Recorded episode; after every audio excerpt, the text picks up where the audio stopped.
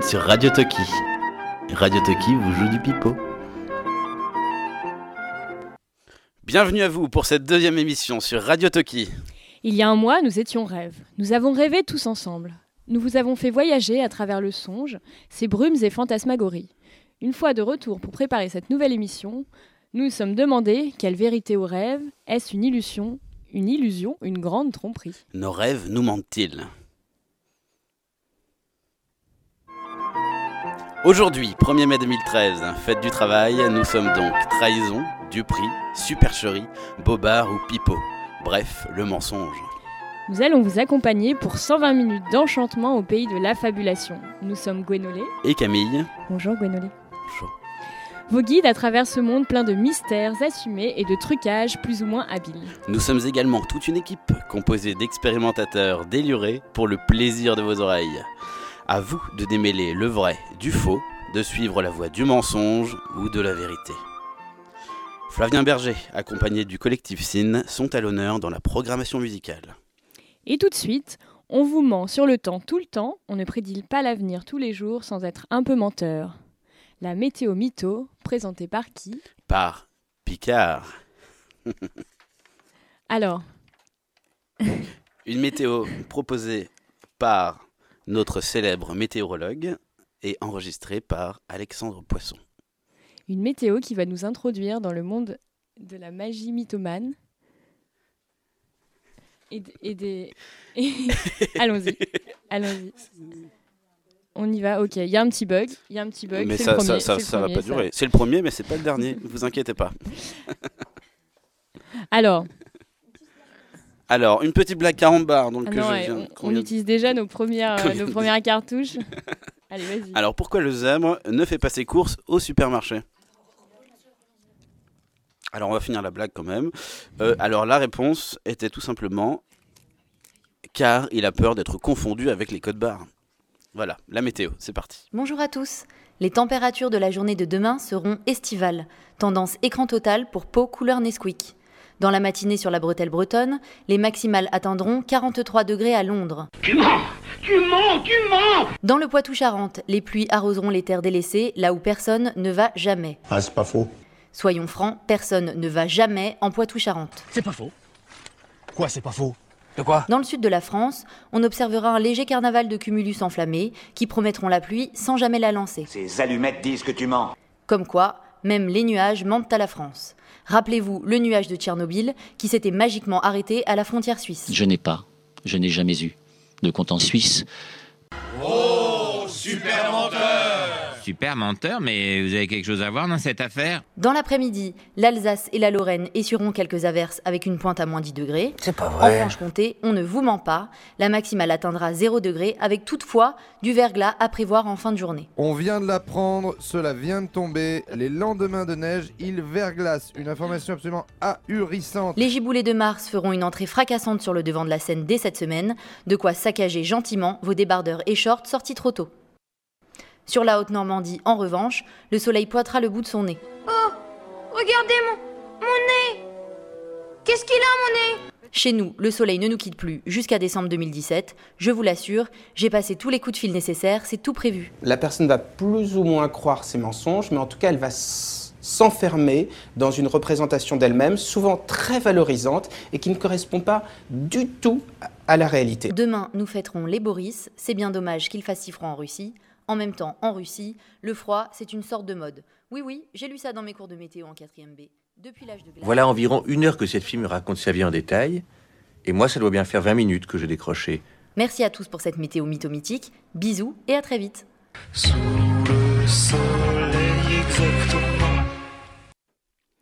Alors, au sommaire de cette nouvelle édition, nous nous sommes tout d'abord appliqués à interroger la duplicité d'identité, fortement présente dans la littérature, dans nos romans préférés de voleurs, truqueurs et super-héros. Du personnage à l'écrivain, il n'y a qu'un pas. Lequel des deux est le vrai menteur Nous avons ainsi questionné des artistes qui utilisent ce stratagème comme outil dans leurs différentes pratiques. Illustrateurs, comédiens, écrivains, tous dans le même bateau. Nous intéresserons ensuite aux mensonges binaires, ou comment des séries de 1 et de 0 mettent à l'épreuve notre sincérité. En effet, Camille, la technologie permet de déceler de plus en plus précisément la vérité. Des détecteurs de mensonges, IRM ciblés ou CRM de vérité sont de bons exemples de tentatives de décryptage par les scientifiques de nos cervelles. Mais la technologie permet également de mentir de plus en plus aisément par le biais d'avatars, fantômes, doubles virtuels ou autres cachettes derrière son écran. Et quand la société piste notre identité, le mensonge nous offre un nouvel espace de liberté. C'est ce que nous entendrons dans l'interview fiction de notre revue Infragrande. Safira viendra à la suite de ce constat nous exposer son déjà bien connu horoscope des plateaux, cette fois teinté de mythomanie. Et nous finirons par l'admettre, ce mensonge, car un petit mensonge de temps en temps, c'est bien agréable, agréable. et ça ne fait de mal à personne. Dans cette troisième partie, donc, seront convoqués l'esprit de Noël ainsi que les créatifs créateurs de mensonges. Nous terminerons ce joyeux déballage sonore par le courrier du cœur, toujours purement authentique. Mais tout de suite, Yvan a passé quelques temps sur le trottoir où il s'est appliqué à détecter et scruter le vrai et le faux, avec du muguet bien sûr. Micro-trottoir. Micro-trottoir. Est-ce que vous avez l'impression de mentir souvent? Non. Non. Non. Ou alors pour des que des petites choses pas très importantes. Oui, oui. Non, mais ça m'arrive quand même. Et est-ce que vous voyez le mensonge comme une contrainte ou une nécessité dans votre vie? Euh, je le vois euh, ni l'un ni comme l'un ni comme l'autre, je le vois plutôt comme un moyen euh, d'arriver à ses fins euh, par des chemins un peu détournés, disons. Donc c'est vous qui choisissez de mentir? Ouais. Hum, Nécessité. Parce que ça permet d'arriver à ses fins. Non, pas du tout. Euh, peut-être euh, vis-à-vis de ma copine, peut-être de temps en temps. Mais à part ça, non. J'ai pas à mentir pour, euh, pour avancer dans la vie. Non, c'est pas la. Oui, souvent, régulièrement. Et à quel moment spécialement? Protéger les gens ou euh, pour pas aggraver les, les choses, parfois? Euh, souvent comme une nécessité qui peut être contraignante. Si vous mentez, est-ce qu'on vous ment? Oui. Hum, tout le temps, à la télé, dans les magasins, dans la... en cours. euh. C'est difficile de le savoir, mais oui, très probablement.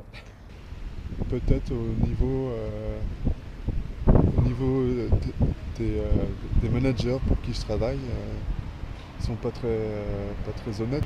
Ça va ensemble. Forcément, c'est euh, un, retour, un retour des choses. Sûrement, oui, ça c'est obligatoire. ouais. Tout le monde ment. Mais après, euh, faut jamais être sûr. quoi. Mais justement, je le sais pas. Vous un- savez pas Par la suite, c'est vrai, des fois on l'apprend, mais. Mais souvent, la plupart du temps, non. Et est-ce que vous avez un exemple de mensonge que vous avez fait récemment? J'ai trompé ma copine.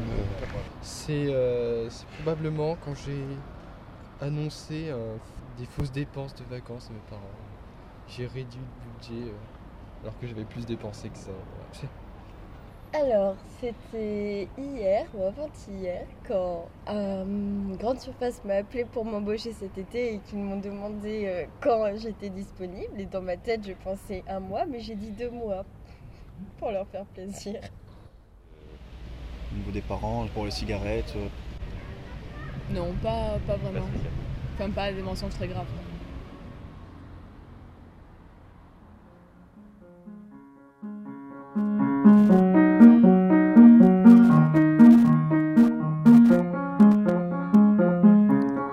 Renard à plumes.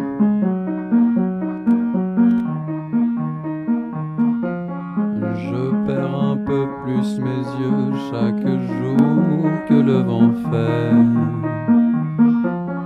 Un renard des plumes des vœux, mon amour, ta légèreté. Seul en bas de chez toi, la pluie efface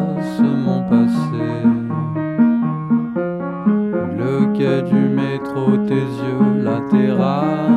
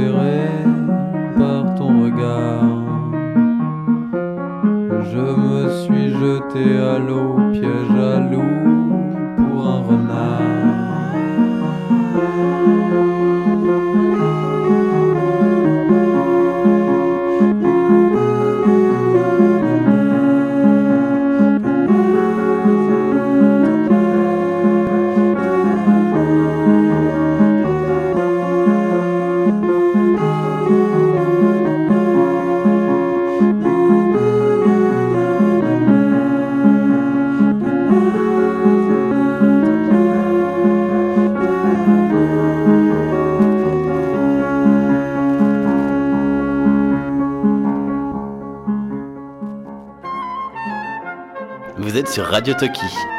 Radio Toki vous joue du pipeau. Dites-vous bien que Fantomas n'est pas un petit plaisantin. Fantomas Je suis très fier d'être le premier criminel du monde. Pour pouvoir vous parler en tête à tête, le meilleur moyen a été de m'identifier à votre ami Walter Brown. Ce visage n'est qu'un masque. Mais ce masque, comme vous le voyez, est tellement parfait que vous vous y êtes laissé prendre. À ce sujet, je vais vous rafraîchir un peu la mémoire. De nombreux personnages aux multiples identités ont peuplé nos univers durant toute notre enfance et adolescence. Alors, si l'on vous dit Raoul d'Andrézy, Maxime Bermond, Jean Daspry, Horace Velmont ou encore Désiré Baudru, à votre avis, qu'ont tous ces noms en commun? Faut toujours bouger un peu quand on change de personnage. Ça aide à entrer dans la nouvelle peau. Est-ce que je te plais en Bernard d'Andrézy? Bien sûr, Gwenolé, j'avais découvert les nombreux pseudonymes utilisés par le gentleman cambrioleur Arsène Lupin. Cette série de romans français écrits par Maurice Leblanc à partir de 1905 utilise le procédé bien connu de démultiplication de l'identité de son héros au grand bonheur de ses lecteurs. Les retournements de situation, suspense et secrets, et secrets dépendent en grande partie de ces nombreux noms associés à une seule et même personne. Car Arsène Lupin trompe non seulement les autres personnages de ses nouvelles, mais également son lecteur. De manière plus contemporaine, Bruce Wayne, Clark Kent ou encore Peter Parker doivent également jongler avec le quotidien d'une identité cachée ne leur facilitant pas toujours la vie. Une grande partie de ces histoires internes fait en fait directement appel aux problèmes sociaux qu'engendre cette double identité. C'est peut-être une idée idiote, mais maman, tu, tu as toujours la machine à coudre? Oui, je crois. Alors j'aurais quelque chose à te demander. Je voudrais que tu me fabriques, disons, un uniforme. Un uniforme? J'avoue que je suis perplexe quant à ton uniforme. Ça va marcher, je t'assure. Si j'ai un déguisement efficace, je n'aurai plus à craindre de me montrer tel que je suis, papa. Et tout de suite, Gwenolé va nous lire un texte de Juliette Gély, Colon à deux voix. Super-héros, posséder une double identité requiert une sacrée gymnastique. Monsieur Tout-le-Monde a une identité, comme vous et moi. Pour faire simple, il a un ou deux prénoms suivis d'un nom de famille. Mais il arrive que certaines personnes voient double et cumulent les identités. Il possède alors une identité Q, Q pour Kidam, et une identité D, D pour 2. En plus du caractère sportif accompagnant souvent l'identité D, nos hommes aux deux visages doivent faire preuve d'une certaine souplesse, incarnée le plus souvent par des collants.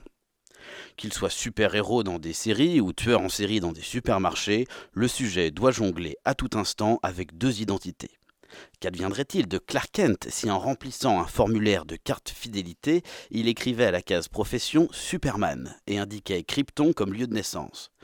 Un état d'analyse et de calcul permanent de la situation s'impose donc à notre homme, chaque mouvement ou parole pouvant le trahir. Il doit pouvoir faire à chaque instant le grand écart entre son identité secrète et sa Q identity. Aujourd'hui, avec les systèmes de reconnaissance et de traitement de données informatiques, la tâche est encore plus compliquée. Voilà un exemple.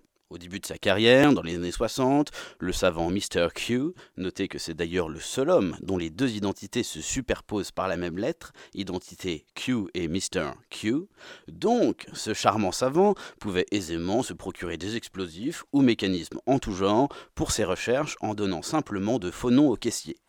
Mais alors, des achats sur Internet, sa tâche est plus ardue. Toutes ses recherches Google sont analysées et classées. Son ordinateur peut alors être détecté comme celui d'un terroriste en herbe cherchant à se procurer de quoi concocter une bombe artisanale. Alors, lorsque Monsieur Q, le dimanche, montre à son petit-fils ses photos de vacances aux Maldives, une fenêtre pop-up peut surgir à l'écran vantant les bienfaits d'un canoncier automatique. La double identité moderne impose donc une possession doubles objets. En plus du costume cravate d'un côté et du costume à collant de l'autre, Superman, par sécurité, possédera deux smartphones, deux tablettes et deux ordinateurs. Loïs ne découvrira alors jamais sur son écran des pubs pour des slips rouges supra-résistants. D'autres héros, par contre, par manque d'argent ou par manque de souplesse, préfèrent user de celles de leurs compagnes.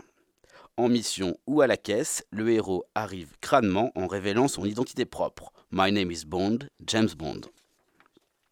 Clairement identifiés, les méchants ou les admiratrices se retournent sur son passage ou se ruent vers lui. En assumant ainsi ces deux identités au grand jour, notre sujet n'a pas besoin de se changer à la va-vite dans une cabine téléphonique. Ce deuxième type de sujet à double identité est malgré tout plus facile plus difficile pardon, à débusquer. Pour faire une bonne pêche, je vous conseille de vous poster au rayon collant de votre supermarché et, avec un peu de patience, vous verrez Robin des Bois rafler tous les collants verts avec de la nourriture pour cheval sous le bras ou Fantomette débouler en trottinette.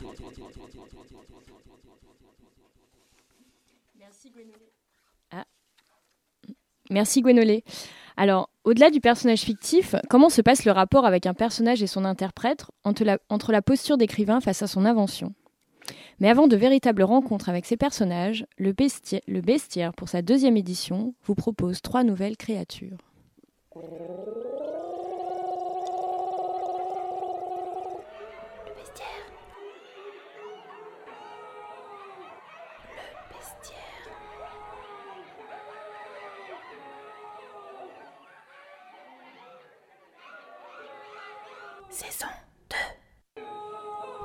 Ténol poisson, dans le creux du plexus, il remue la mélasse, il marécage. Ténol poisson, c'est un sale con, un beau poison. Mot n'est pas très lisse, pas très poreux non plus, mais il respire, un peu. Quand il naît, c'est comme une ombre. De toutes ses forces, il se tait, il s'étouffe, il apprend à ramper. Il apprend à ramper et à tordre le monde. Et plus il se cache, plus il existe. Plus il existe, plus il efface. Mot, c'est comme un trou. Puis, avec l'âge, l'octoplasme se rétracte, devient piteux crouton, dur, cassant, incompréhensible. Mot, c'est comme un trou. Un trou plutôt omnicide, un étranglement. Un peu fragile mais protéiforme, un peu rêveur mais pas solitaire, K se terre dans la moiteur des cordes vocales, K attend sous les dourdons lourds de tes chairs buccales. Il te colle au palais, un peu chienne, pas du tout fair-play, assez bête, assez pantin, qu'a vomi dans le sang des colères, et parfume les paroles qui s'affaissent. Et à présent, une série de trois interviews qui nous plongent au cœur de la double identité. Fiction et mensonge. Rencontre avec une écrivaine, un comédien et une comédienne. Je m'appelle euh, Laure Goldberg. Euh, j'ai écrit un premier roman qui, s'appelle Femme Absence. Donc, mes personnages sont nés euh, au fur et à mesure. Euh, en général, je suis partie sur une idée très, très schématique et un peu grossière euh, d'une émotion d'un personnage. Et petit à petit, les personnages se complexifient. Normalement, en fait, ce qui se passe, c'est que je pars de quelque chose, mais quand j'écris, je sais pas ce qui va se passer normalement. C'est-à-dire qu'il y a toute une partie qui m'échappe à moi-même, mais qui repose sur ce que j'ai déjà posé du personnage. Donc, euh, les autres traits de caractère qui apparaissent naissent sans que je l'ai prévu. Si je prédéfinis mon idée en avance, euh, ça pose problème parce que ce qui naît dans le mot et dans le personnage euh, ne correspond pas forcément à ce que j'avais la volonté de dire. Donc ça marche pas très bien quand, quand je décide.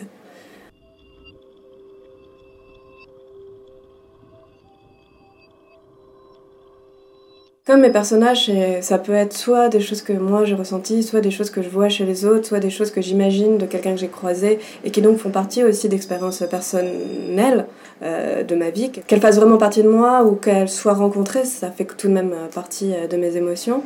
Et, euh, et après, il y, a surtout, il y a surtout le fait que mon écriture, elle s'impose complètement à moi. Donc je choisis, c'est-à-dire que dans, dans ce que j'écris, j'essaie de, de choisir des choses.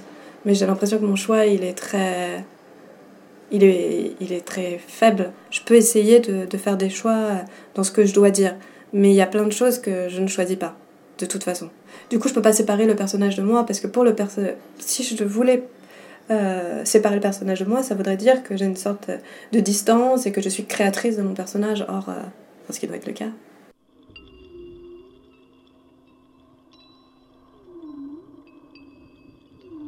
pour trouver, euh, pour trouver mon personnage, je peux me dire, bah alors si je le mets dans cette situation, qu'est-ce qu'elle va, ressentir va ressentir? Si elle fait ça, qu'est-ce qu'elle va ressentir? Et pourquoi? Parce que parfois je sais ce qu'elle ressent à tel moment, mais, mais que à ce moment-là. Et je sens qu'il manque tout ce qu'elle a ressenti autour pour, euh, pour développer pleinement.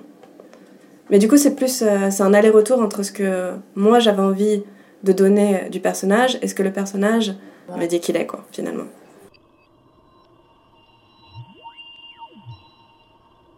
Si j'écris une scène très heureuse, euh, je peux être heureuse. Si j'écris une scène euh, où mon personnage souffre, euh, je souffre euh, directement. Et comme euh, le but de, l'écrit- de mon écriture, c'est de rendre au plus euh, juste possible, dans le détail, l'émotion de la personne, euh, forcément ça implique euh, bah, de se plonger complètement jusque dans le moindre détail pour le comprendre entièrement. Donc du coup, bah, ça veut dire que je le vis entièrement même si chacun se définit différemment par son écriture, je pense quand même que la distance entre le personnage et, et soi, elle est rarement.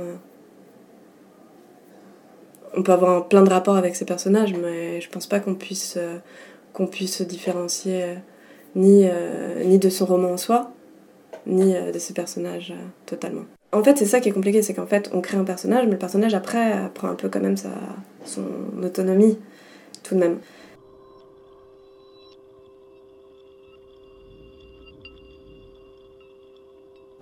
Sur une scène de théâtre, on est en soi déjà dans un mensonge admis, puisque quand tu regardes euh, quelqu'un qui montre un, un Shakespeare, mais à la classique, c'est-à-dire la costume d'époque, tout, on se retrouve dans une, dans une époque qui n'est pas la nôtre, et on admet euh, des comportements, par exemple, qu'il peut y avoir à cette époque-là et pas à la nôtre.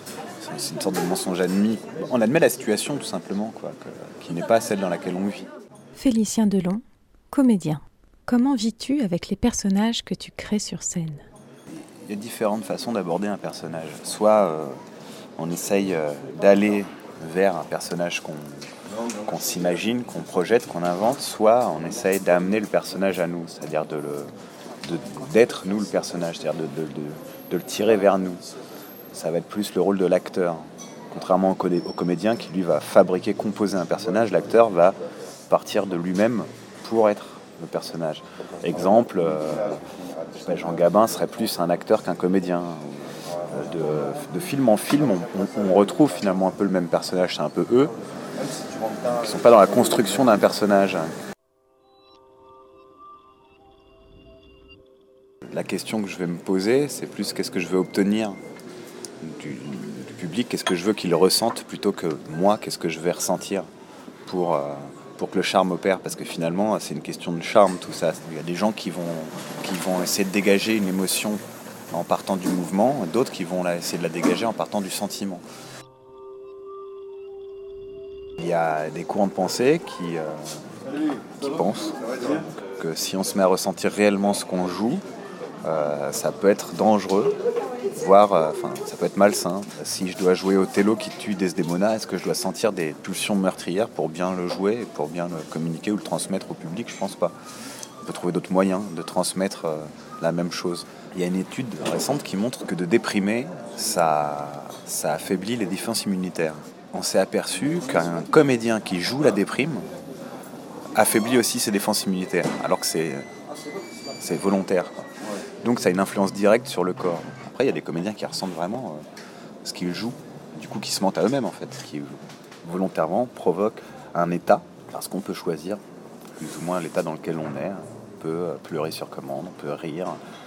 Quelque part, c'est plutôt à ton corps que tu mens. Quand tu provoques les larmes, eh bien, tu ressens réellement le sentiment et tu pleures réellement. C'est pas un mensonge, c'est des vraies larmes qui tombent et euh, c'est de la vraie tristesse que tu ressens. Par contre, elle est, elle est provoquée volontairement. C'est, elle est choisie. Ce qui est vrai, c'est qu'on reste affecté. C'est que si euh, on se met à pleurer volontairement sur scène, quand on cesse de pleurer, euh, bah, comme dans la vie, comme après avoir pleuré, il y, a- quand même des restes.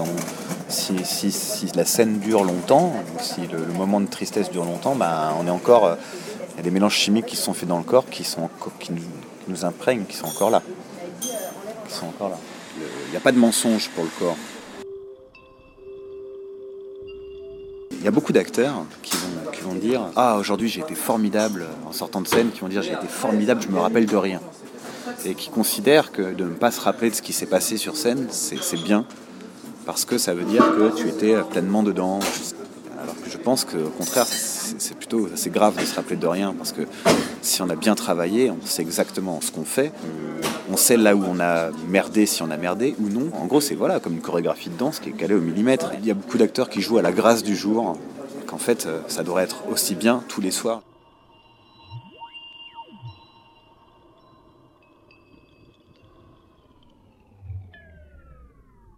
Vanessa Meke, bonjour. Bonjour. Je viens te voir aujourd'hui parce que tu es actrice. Oui. Actrice plutôt dans le théâtre, je crois. Oui. Voilà. Exact. Comment est-ce qu'on construit un personnage qui va forcément être un personnage fictif? Et qu'est-ce qui se passe, toi, dans ton rapport à, à la vérité de ce que tu es et à la vérité de ton personnage? Alors, quand je construis un personnage, il faut d'abord que je, je visionne tout le contexte dans lequel il se trouve, l'environnement, le temps, quand ça joue, les rapports avec les autres. Après, je pars dans le texte, parce que souvent c'est une pièce écrite, et euh, je regarde comment il parle, pourquoi il parle comme ça, qu'est-ce qu'il y a entre les lignes, qu'est-ce qu'il dit et qu'est-ce qu'il ne dit pas. Euh, est-ce qu'il dit forcément vraiment ce qu'il ressent ou est-ce qu'il essaye de parler, de trouver une parole pour ce qu'il ressent qui n'est pas forcément réel? Et, euh, après, il faut vraiment que moi, en tant qu'actrice, j'y crois à fond à tout ce que je fais et à tout ce que je, dis dans ce moment-là pour que euh, je rende ce personnage crédible. Donc il faut un peu que je me euh, que je me mens à moi, voilà, que je me dise à moi ça ce qui se passe maintenant dans l'instant de la répétition et après de la représentation, c'est vrai, c'est complètement vrai. Donc il y a un petit déclic dans la tête qu'il faut faire des fois pour euh, ne plus voir que je suis sur scène avec un public, avec euh, mais vraiment vivre dans cette histoire comme je vis euh, chez moi à la maison, dans la salle de bain et tout ça. Il faut vraiment que je, rentre là-dedans. Sinon, ça ne marche pas. Et sinon, on voit qu'il y a quelque chose qui sonne faux et, euh, le public n'y croira pas et personne ne pourra s'identifier avec moi et donc s'identifier avec l'histoire. Et ça, ça prend du temps. Des fois, ça va assez vite et c'est surprenant.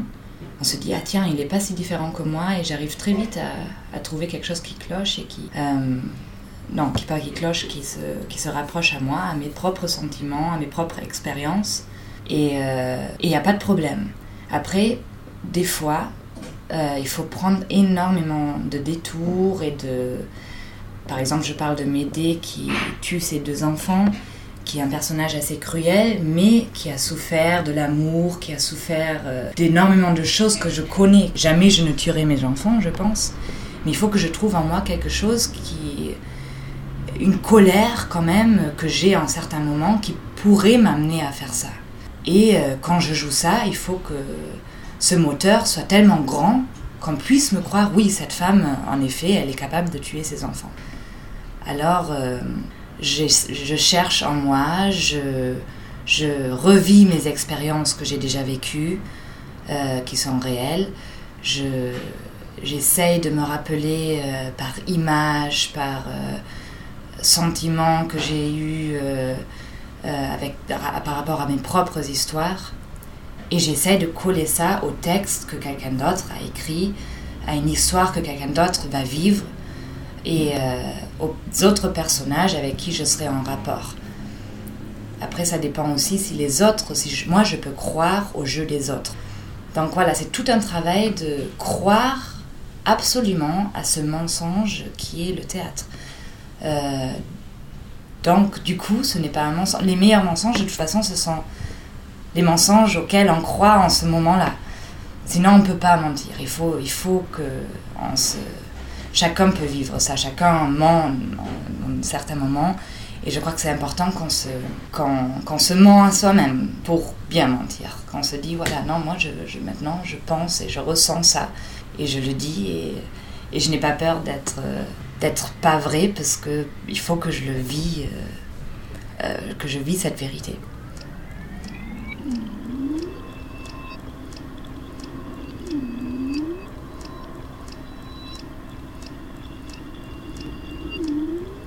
Et des fois, euh, ça ne marche pas du tout.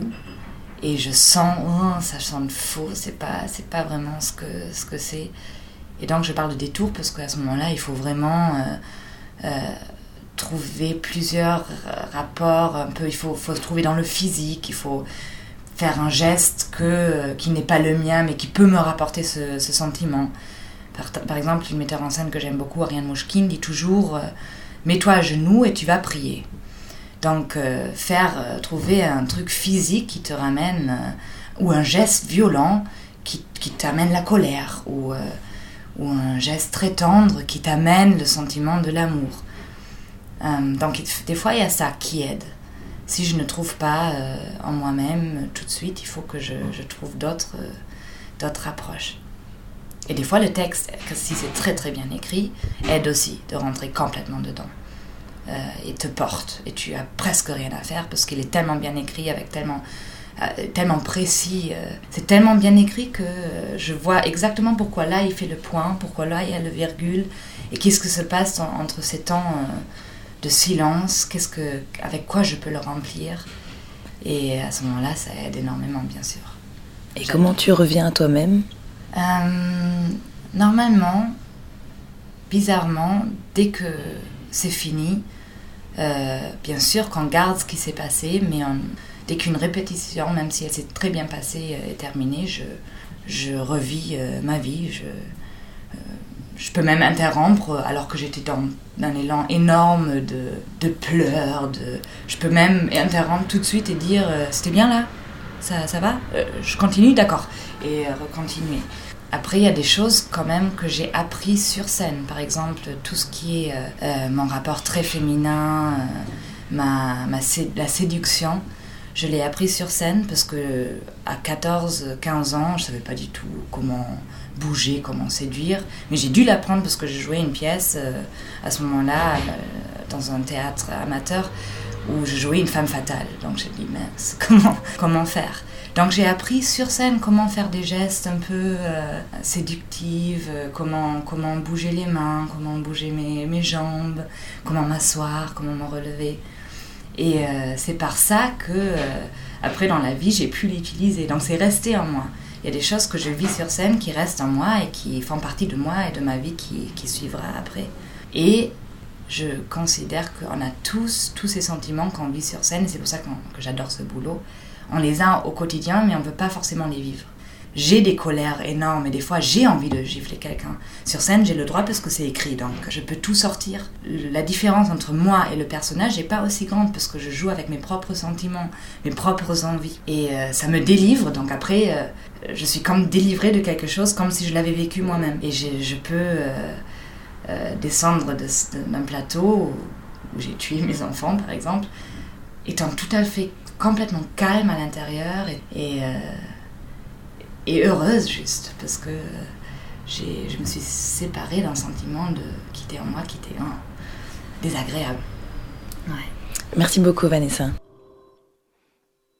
Nous, nous venons donc d'entendre. On y est?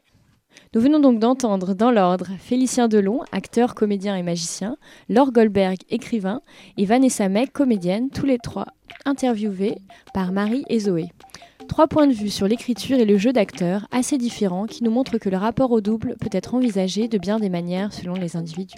Mais que se passe-t-il lorsque créateurs et acteurs ne font plus qu'un Quand le personnage créé sort de la fiction pour être présenté comme une personne à part entière? Nous accueillons donc Marie-Sara qui va nous conter l'histoire de Romain Gary. Je viens de rentrer dans une église, excusez-moi. Euh, à travers euh, son texte, il était deux fois Romain Gary. Marie-Sara. C'est donc de Romain Gary que je vais vous parler.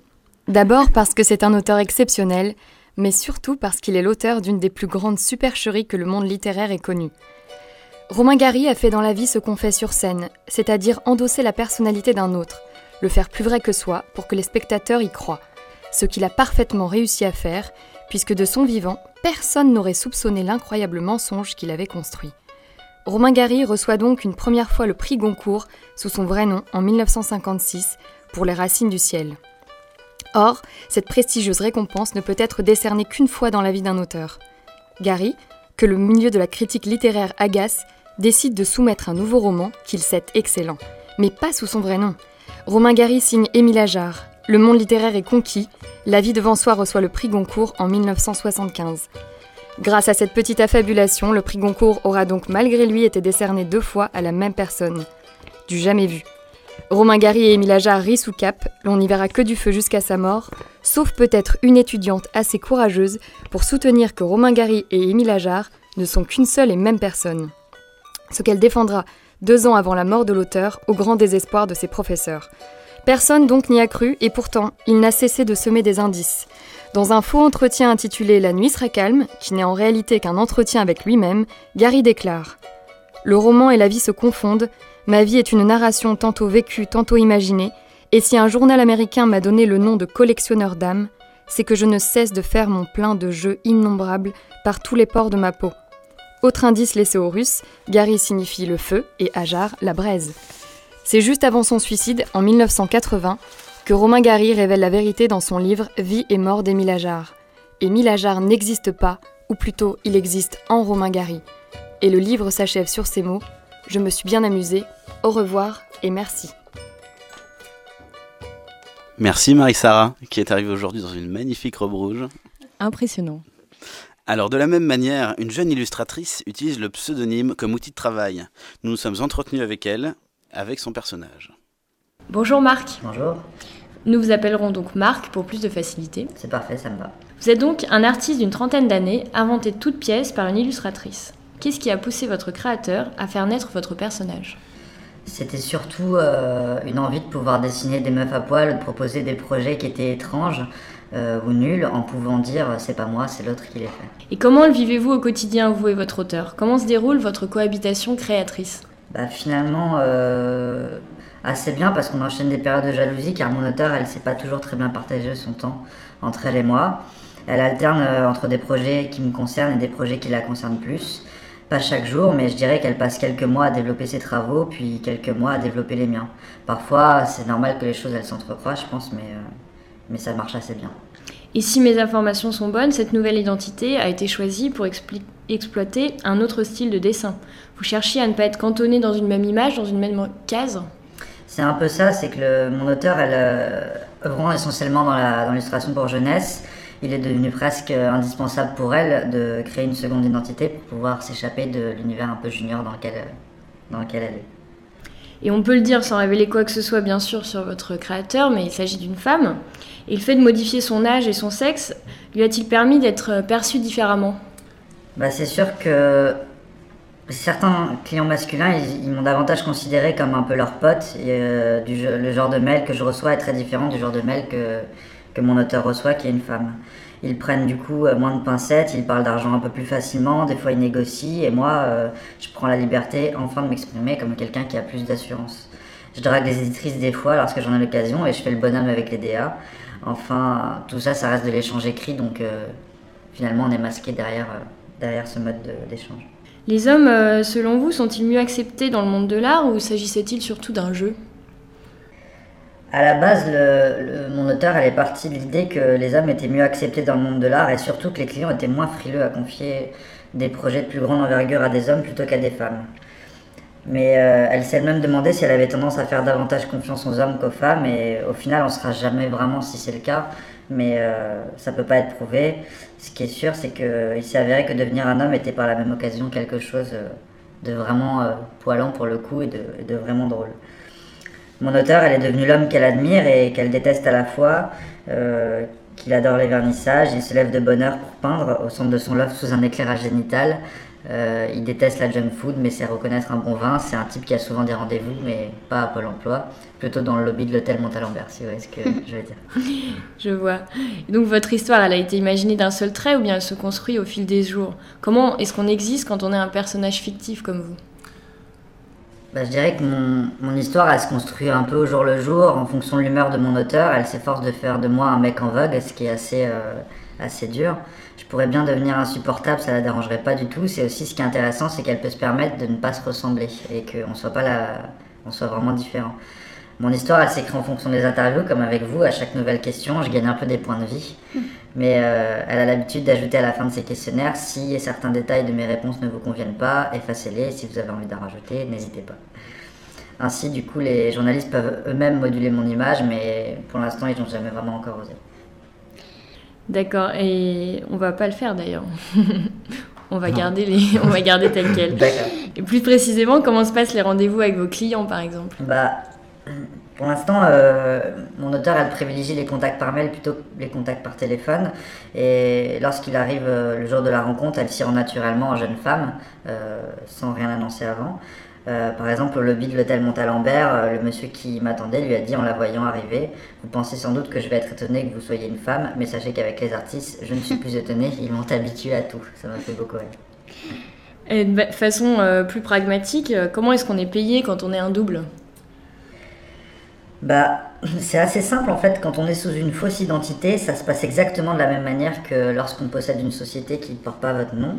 Donc vous avez un, vous ouvrez un statut sous un nom commercial qui peut être par exemple marque triple X ou euh, créatif. euh, ça n'a pas d'importance.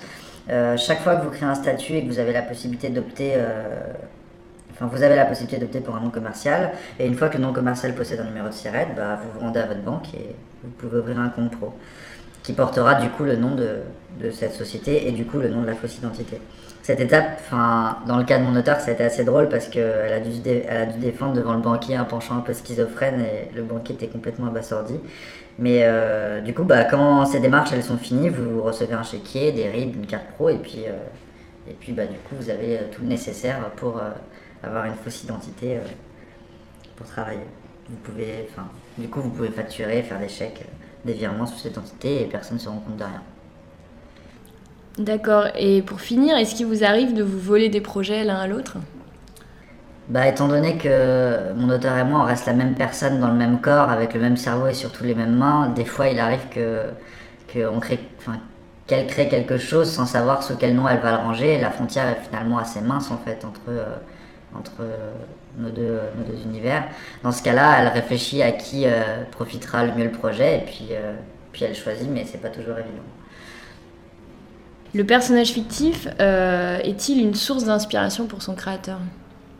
Bah, je pense que pour elle, c'est une énorme source de création dans le sens où tout devient possible. Sous mon nom, mon auteur, elle a peur de rien et surtout de pas tâcher son identité. C'est ça qui est important, c'est que c'est vraiment un terrain de- d'exploitation hyper, libre.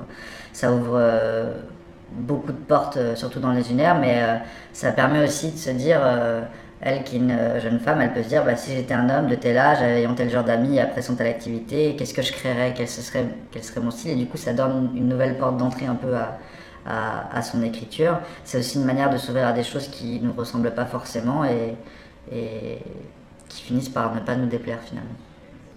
Très bien, bah merci beaucoup Marc. Merci beaucoup. Tout est parti. Life in a New Motion du collectif Sin. mais tout va bien ce soir, mon amour. Tout est perdu, plus rien à quoi s'accrocher, mais tout va bien ce soir, mon amour. Oui, tout va bien oui tout va bien. Dans cette ville neuve, les habitants nous semblent tous fous. Dans cette ville neuve, ce nouveau monde que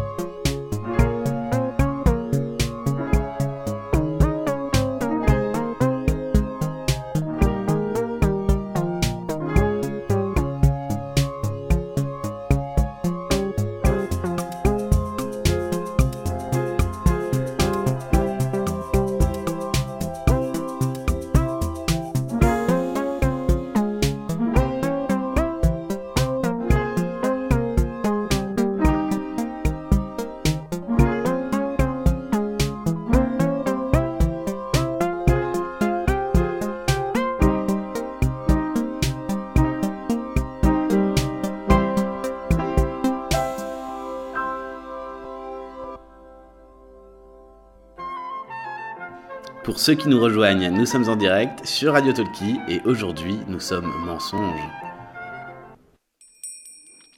Petit erratum sur l'annonce euh, durant la chanson Life in a New Motion de Gwenolé.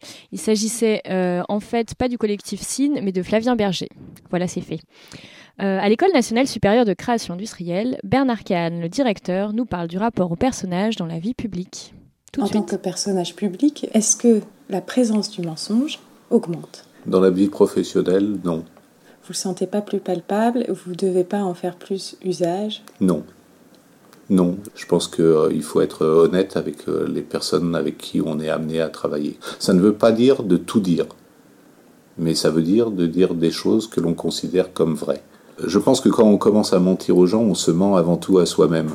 Et peut-être, si vous voulez, que dans le registre politique, on est plus euh, amené à être dans cette situation où on perd contact avec la réalité, et donc on finit par avoir une représentation du réel qui devient fausse et qui nous ment sur ce qu'est le monde extérieur. Et donc on ment non pas parce qu'on veut induire en erreur, mais parce qu'on a été amené, compte tenu des filtres auxquels on est soumis, à être soi-même avec une mauvaise représentation de la réalité. Mais donc c'est pas c'est pas du mensonge, c'est plutôt euh, une sorte de, de, déformation de la réalité. Je crois qu'une une des choses qui est très difficile euh, pour un homme politique et que moi je ressens un petit peu à mon euh, très humble niveau, c'est que l'anonymat disparaît et que donc si vous voulez la tout ce que vous pourrez dire pourra être retenu contre vous. En fait, si vous voulez, je trouve que à un moment, dans à être dans ce contrôle de l'image ou dans cette mise en observation continuelle par l'extérieur, on s'interdit toute prise de risque, on s'interdit toute parole vraie parce qu'on a peur de la manière dont ça peut être utilisé par d'autres. Mais c'est pas du mensonge, c'est autre chose.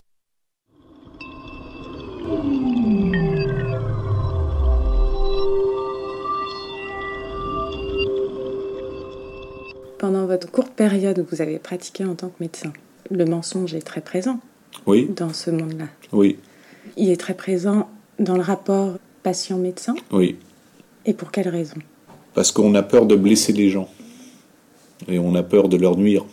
Et c'est un grand débat en médecine, c'est est-ce qu'il euh, faut tout dire aux malades Est-ce qu'il faut le dire à sa famille? La situation euh, classique, c'est que quand vous êtes malade, vous ne savez pas à quoi vous allez être exposé. On part d'une bonne intention, on essaye de faire au mieux, et parfois on sait que l'enfer est pavé de bonnes intentions. En tant que personnage public, Merci à Marie et Bernard Kian pour cette interview. Merci. Alors maintenant, si l'on décidait de ne mentir que par omission, serait-ce un mensonge moindre? Le groupe Daft Punk, par exemple, avance masqué depuis ses débuts. Ils sont par conséquent sujets à la rumeur, fausses pistes, morceaux inventés, albums recréés. Depuis l'annonce de la sortie d'un nouvel album, les fans du duo français s'agitent et font courir les rumeurs jusqu'à contaminer les médias, crédules, qui diffusent à leur tour les fameux morceaux inventés de toutes pièces. Le mystère du silence convoque nécessairement le mensonge. Le public préfère alors s'imaginer la suite que d'attendre. En quelques années, la montée en puissance des réseaux sociaux a changé la donne. La rumeur, mais aussi le mensonge ont changé. Il est plus facile de mentir à visage masqué, mais aussi très aisé de trouver des informations précises grâce au moteur de recherche. Et maintenant, elle nous scrute, nous regarde, cherche à comprendre quels sont nos modes de fonctionnement. La science nous observe et tente de s'infiltrer de plus en plus profondément dans nos cerveaux.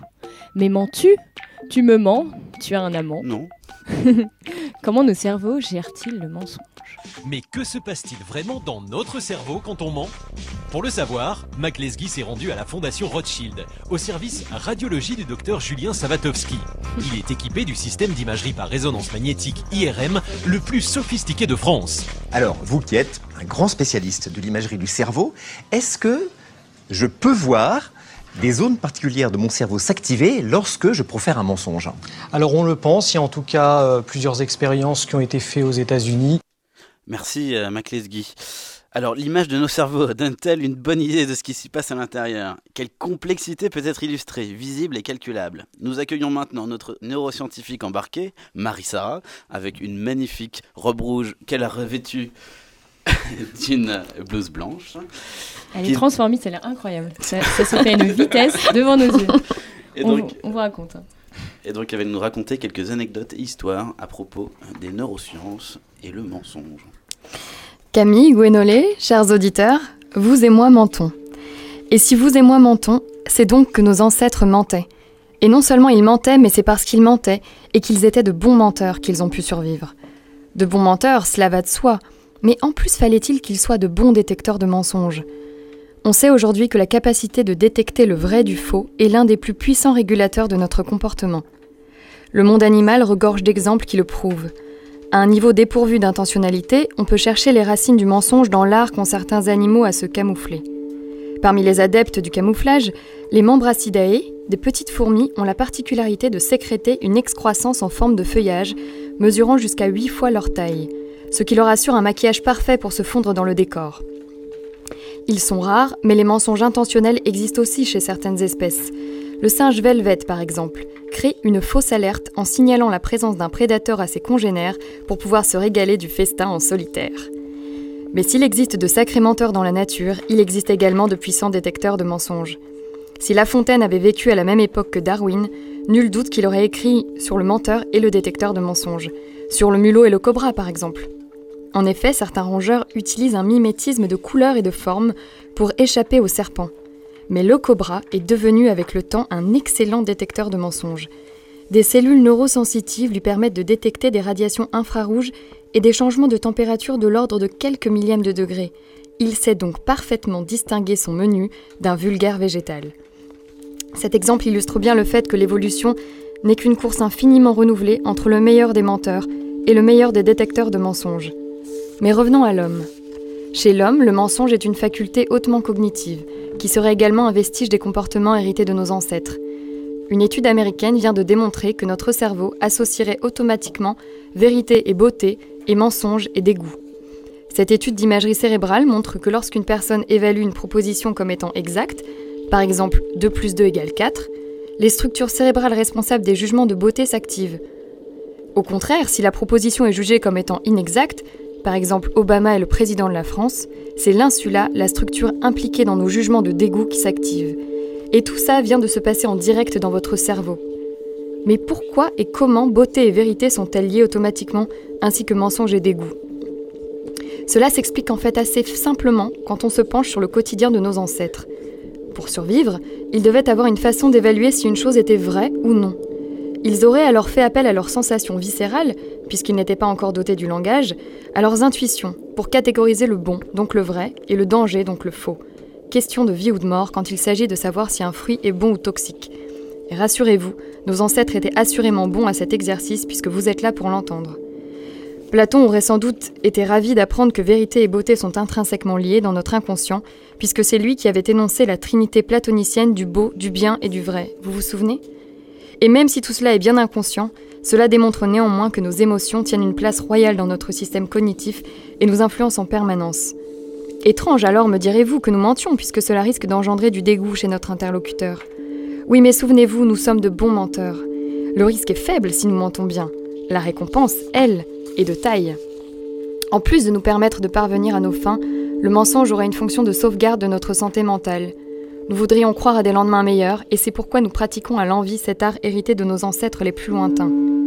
Mais certaines personnes pratiquent peu le mensonge. C'est le cas en particulier des dépressifs. Ils auraient apparemment une lucidité supérieure et donc une difficulté à croire et à faire croire aux autres à un réel un peu plus enchanté qu'il ne l'est. Si vous ne vous reconnaissez ni dans un portrait ni dans l'autre, ne vous inquiétez pas, ce n'est pas une science exacte. Romain Gary ne s'est-il pas suicidé après avoir été double médaille d'or du mensonge?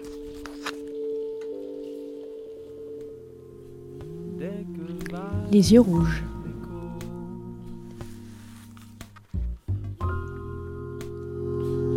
je ne sais plus trop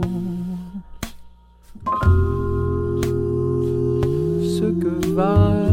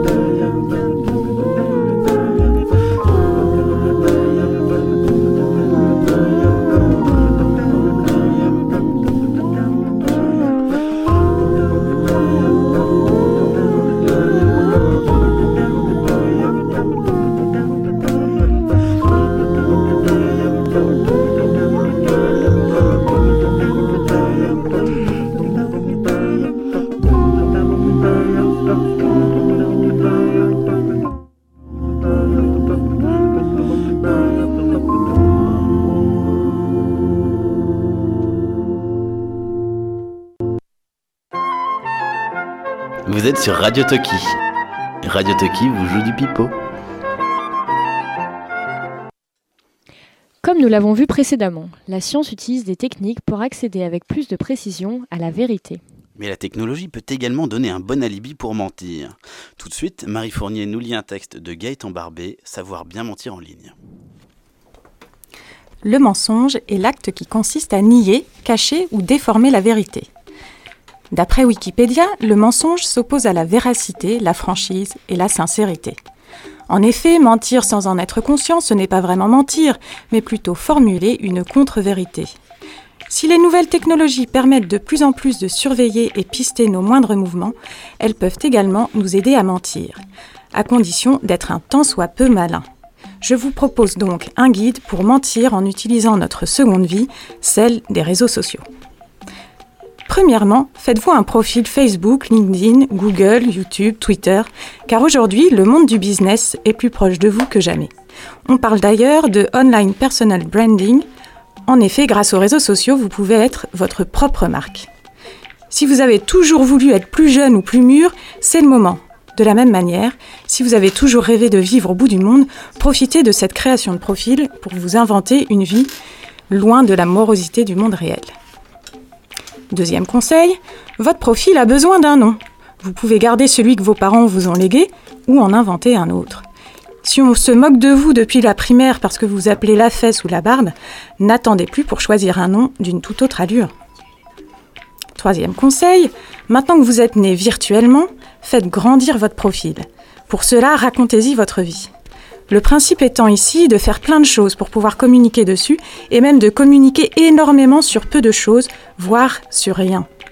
Il est par exemple possible de mettre que vous avez participé à une manifestation ou à un festival où aucun de vos amis du monde réel ne sont allés. Le tout étant de prendre des événements de grande ampleur dans lesquels le nombre fait l'anonymat. Quatrième conseil, au-delà d'une inscription à tel et tel événement plus ou moins fictif, ne prenez pas les autres usagers pour des billes il est nécessaire de mettre un peu de vérité dans ce monde virtuel.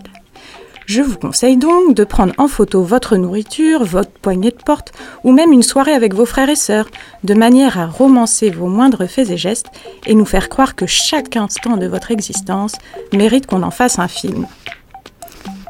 Cinquième conseil, un réseau social vous met en relation avec d'autres membres de la société. Amis ou pas, vous êtes amené à participer à des événements. N'hésitez pas à en faire un maximum et surtout vous faire prendre en photo. Jusqu'ici, tout est vrai, mais je profite de ce cinquième conseil pour aborder une règle capitale. Ne faites jamais la gueule. Si vous êtes d'une nature plutôt maussade ou, réservée, souriez impérativement sur chaque témoignage visuel que l'on garde de vous. Sixième conseil. Afin d'anticiper cette règle primordiale et néanmoins difficilement applicable, je vous conseille de vous entraîner devant le miroir de manière régulière. Trouvez votre meilleur profil, puis votre meilleur sourire. Exercez-vous à réagir très vite et à pouvoir le faire en toutes circonstances. Je vous invite également à gérer votre placement par rapport aux sources lumineuses qui, comme chacun sait, peuvent vous vieillir ou rajeunir en un quart de tour. Septième conseil, avec un peu d'entraînement, vous aurez certes parfois trop souvent la même expression, mais le principal est que votre image ne soit pas dégradée par des clichés peu flatteurs. En effet, les réseaux sociaux vous donnent un contrôle total sur votre image, alors hors de question d'y être un paria. Et si l'envie vous prenait de ne plus mentir, débranchez. Merci à Marie et merci à Gaëtan pour cette écriture. Euh, aujourd'hui, nos chroniqueurs se sont mis sur leur 31. Je tiens à souligner que Marie porte un tailleur vert pomme incroyable. Euh, donc nous vous laissons découvrir à présent un monde où la technologie a pris le pas sur l'intégrité des individus et où seul le mensonge donne accès à la liberté. Bonjour et bienvenue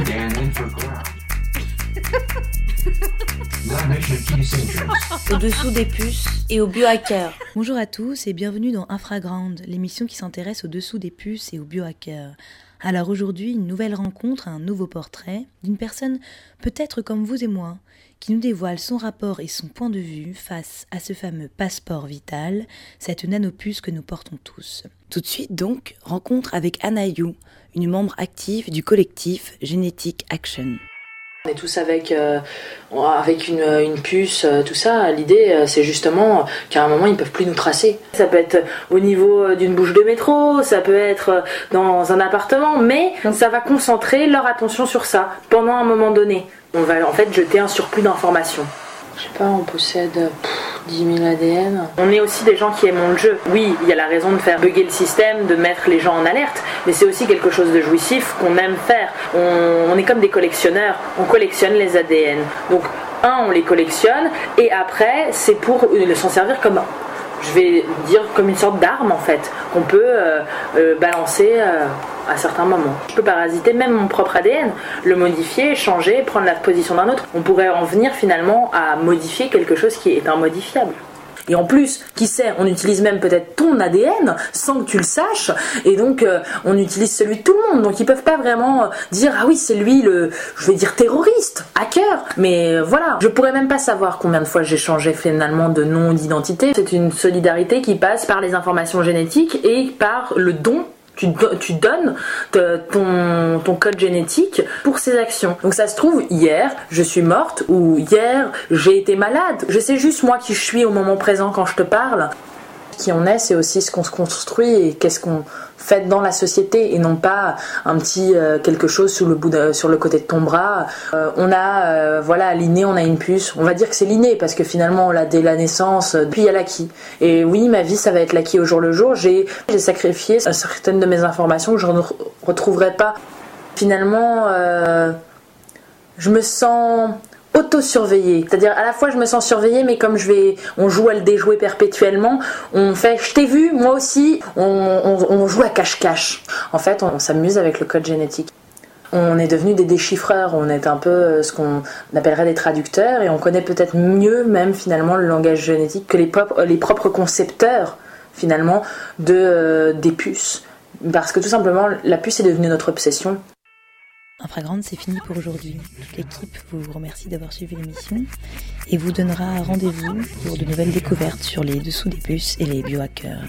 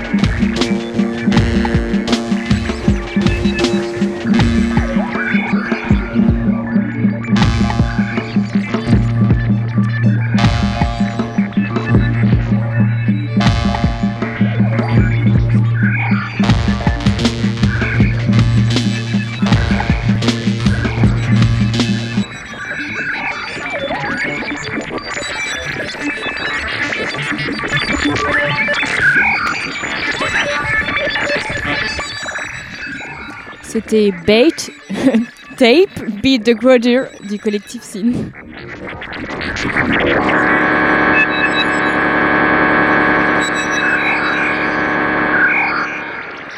Vous êtes bien sur Radio Talkie, www.ensci.com slash radio. Et tout de suite, et tout de suite, nous accueillons Safira pour son horoscope désormais célèbre. Bonjour à tous. Alors, bonjour à l'équipe. Bonjour Lency, bonjour le monde. Avis aux menteurs, aux imposteurs, arnaqueurs et autres tricheurs. Ce mois-ci, le mensonge est à l'honneur. Petite cachotterie et grande confidence, tout de suite, l'horoscope des mythos, le mythoscope chinois.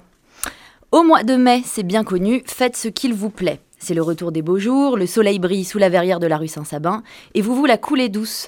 Apéro, terrasse et barbecue d'été vous entraînent, mais attention tout de même au retour de bâton, il risque d'être douloureux. Des idées et des propositions viennent élargir votre horizon de diverses manières, mais peut-on s'y fier? C'est la question. Les astres sont perplexes. En cas de doute, attendez la fin de semaine. Pour commencer, le signe du lapin ainsi que du cochon nous seront bucoliques. Du joli mensonge pour rendre heureux, mentez mignon, brodez, enjolivez la vérité, faites la bonne copine du genre mais si si, ça te va bien. Et n'oubliez pas que le mensonge n'est un vice que quand il fait du mal, c'est une grande vertu quand il fait du bien. En plus, c'est pas moi qui vous le dis, c'est Voltaire. On enchaîne sans transition avec les chiens, les coqs et les chèvres, tous dans le même panier. Saturne annonce que la transparence totale n'est pas acceptable. D'ailleurs, ne jamais rien cacher à personne est dangereux. Calmez les drama queens, laissez la vérité pure dans les journaux intimes et le reste au théâtre. Vous êtes un dragon, un tigre ou encore un serpent, le mensonge sera scandaleux. Jusqu'en milieu de mois, on nage en pleine hypocrisie. Ensuite, prêt à vous battre avec la Terre entière, vous cherchez les embrouilles. Les planètes vous offrent l'occasion de jouer carte sur table. Dites ce que vous avez sur le cœur. La vérité doit venir à point. Dans la catégorie à la ferme, nous retrouvons le bœuf et le cheval. Les planètes contrecarrent vos plans, moment crucial pour annoncer le changement, voire pour tout plaquer. Les retournements inattendus de début de mois ne vous enchantent pas. Mais avec Mercure dans votre ciel, planète de la communication qui rétrograde jusqu'au 17, la confusion est inévitable. Surtout, n'oubliez pas, il sera indispensable de mentir. Sous le signe du rat, évidemment. Mais il en sera de même pour les singes. Le fric vous obsède, ambiance Cahuzac. Mais pas question de se serrer la ceinture. Ruser, tricher, voler, voire travailler plus pour gagner plus, c'est bon pour l'ego et pour les finances. En somme, on discute, on piaille, c'est un vrai poulailler. Il y a beaucoup plus de blabla que d'action, mais ne forcez rien, vous le regretterez. Heureusement, avec une si belle configuration planétaire, vous ne pouvez pas perdre. Malgré d'éventuelles inquiétudes, vous avez déjà constaté que les mensonges valent largement le coup. Le problème, c'est la confiance en vous. Alors un peu d'aplomb, mentez la tête haute, prenez des risques, après tout, vous ne risquez rien. C'était Safira en direct live sur Radio Talkie. Excellent mois de mai à tous. Merci Safira. Merci. Alors ce que Gonolé a oublié de dire, c'est que tu portes une magnifique tunique euh, dorée, couleur du ciel. Et si, si, ça te va très bien. Fort heureusement, le mensonge existe. Qui n'a jamais essayé d'abolir le mensonge de son langage, arrêter de mentir, cela transformerait alors sa vie en enfer. L'imagination, les rêves et l'invention sont les enfants du mensonge. Parfois, s'abstraire de la réalité peut donner des ailes pour créer et aller plus loin.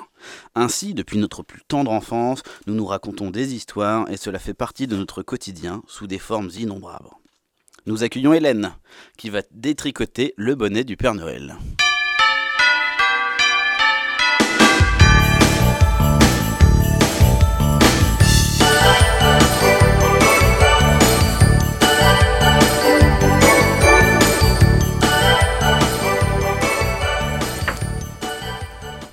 La légende du Père Noël donc. Replaçons le mythe tel qu'il existe aujourd'hui. Un type plutôt gros, barbu, qui récompense la bonne conduite des enfants du monde entier en déposant dans leur salon les cadeaux qu'ils ont eux-mêmes choisis. Et comment les livre-t-il? Le plus naturellement du monde. Des petits lutins en costume rayé les chargent pour lui sur un traîneau aussi profond que le sac de Mary Poppins. Puis, il s'élance dans le ciel, emporté par une escouade de rennes volants.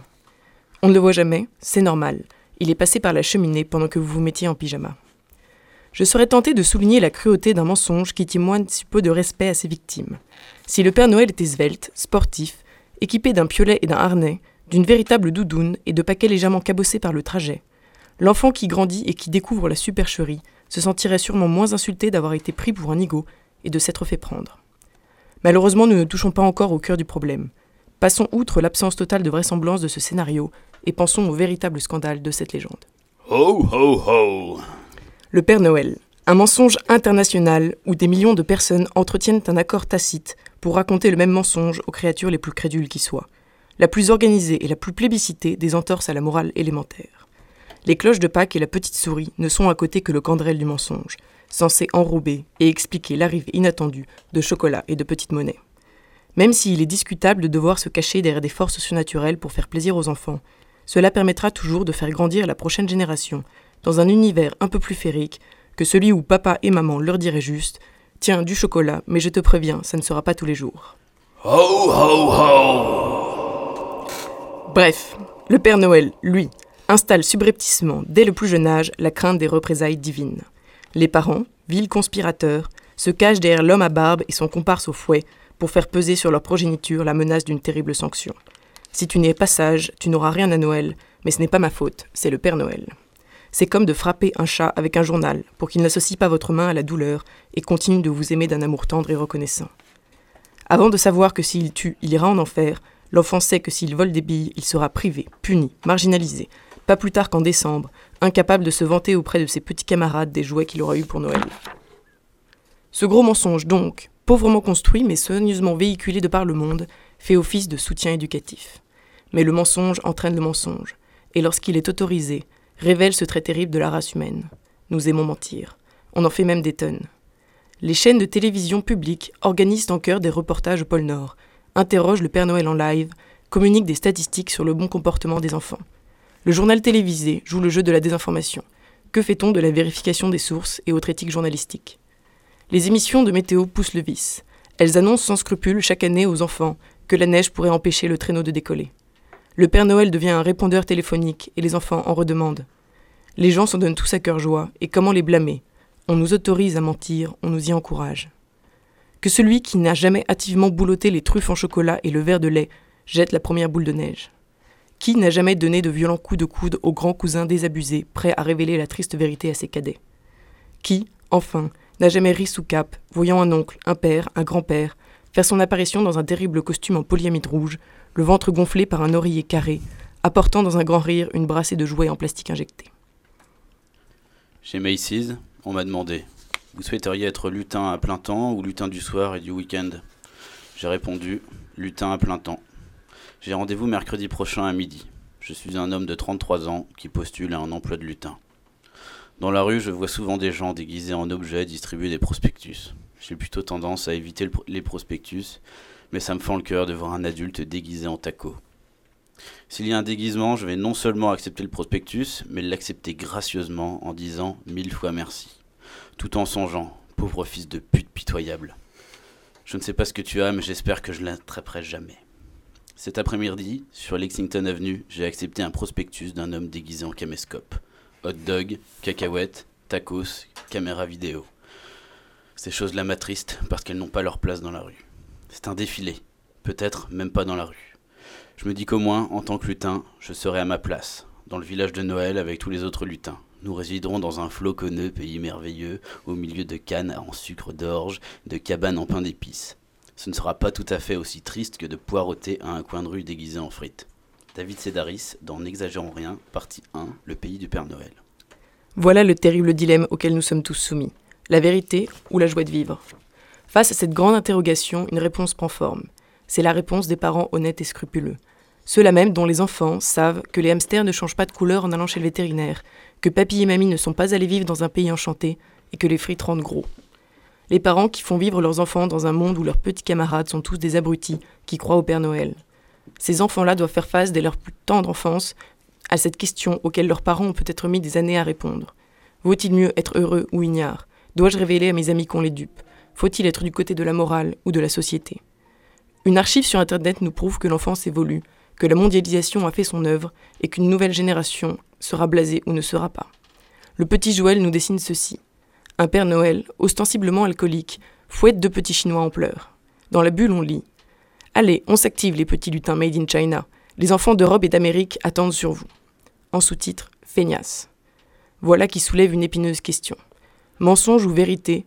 où commence et où finit la maltraitance en matière d'éducation férique.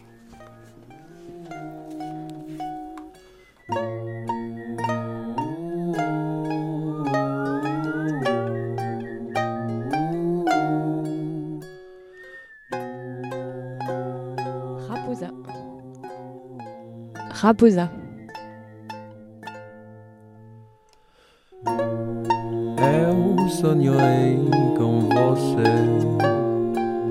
Ontem à noite.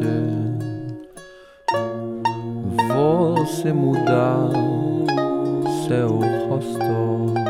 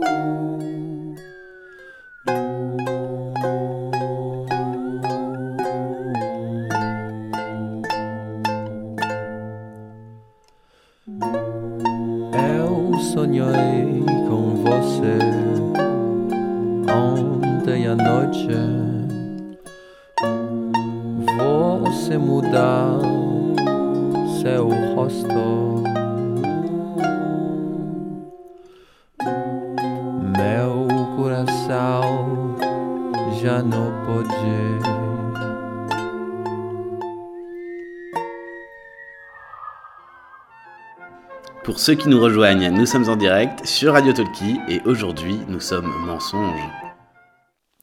Le mensonge créatif, ou comment la duperie peut permettre d'arriver à ses fins. Connaissez-vous cette histoire d'un jeune étudiant en design qui utilise l'image de grandes marques pour fabriquer de faux produits? Les objets font date, les clients constatent. hum, pardon, les clients contactent les entreprises pour les commander. Mystère, personne ne les a vus. Ils n'existent pas. On recherche ce designer et ses créations. Depuis cette époque, Oraito a bien compris qu'audace et mensonges peuvent être à l'origine d'une carrière. Mais tout de suite, Jean-Claude Bartok revient tout de suite. Il arrive à l'instant dans le studio. C'est un philosophe émérite qui va nous parler de la désencyclopédie. Euh, bonjour à tous, merci de m'avoir accueilli euh, présentement dans, le, dans, votre, euh, dans votre radio. Euh, avant de commencer sur une définition euh, désencyclopédique du design, je voudrais introduire sur la désencyclopédie. Alors, euh, qu'on ne se trompe pas, la désencyclopédie, c'est un, c'est un site internet qui reprend le modèle, euh, on va dire, euh, en forme de, Wikipédia euh, et qui donne des fausses informations, des faux articles. Je vous conseille d'aller lire l'article sur la pizza ou l'article sur euh, la SNCF qui sont euh, de bons exemples. Concernant le design, on peut trouver donc sur la désencyclopédie une définition qui me semble tout à fait appropriée. Le design est une discipline destinée à intégrer à une structure ou à un objet des éléments esthétiques, fonctionnels, symboliques ou structurels, ou encore d'intégrer à une fonction des éléments esthétiques, fonctionnels, symboliques ou structurels, ou encore d'intégrer à une œuvre d'art des éléments esthétiques, fonctionnels, symboliques ou structurels, ou bien d'intégrer à un symbole des éléments esthétiques, fonctionnels, symboliques ou structurels. Aussi, le design peut être destiné à intégrer des éléments techniques à une structure, un objet, une œuvre d'art, une fonction ou un symbole. Et réciproquement, il peut permettre d'intégrer des éléments esthétiques, fonctionnels, symboliques ou structurels, voire techniques, à une technique. On me signale que l'on peut aussi intégrer à une structure un objet, une œuvre d'art, une fonction, une technique ou un symbole, également des éléments didactiques, productifs, scientifiques, religieux, politiques, conceptuels, philosophiques, joviaux, artistiques, platoniciens, mais aussi des canards. Et tout ceci réciproquement. Il est clair que le design procède à la fois du design en tant que soi, mais aussi comme valeur ajoutée du design.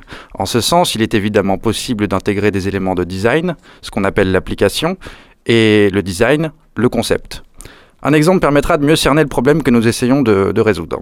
Je crée un verre auquel j'intègre des éléments structurels et esthétiques. En l'occurrence, une anse pour pouvoir attraper facilement, et puis je le fais en terre cuite parce que je trouve ça joli. Il s'agit là d'une étape de design banal, ce qu'on appelle l'application. Maintenant, je vais conceptualiser tout ça avec un coup de design for itself. J'appelle mon verre une tasse par exemple. On a, dépassé là la simple application. J'ai créé a posteriori du design conceptuel auquel j'ai ajouté des éléments designistiques comme l'anse. Je crois que tout ça est parfaitement clair. On peut aussi parler d'une mode autour de plusieurs designs et de plusieurs typologies de design.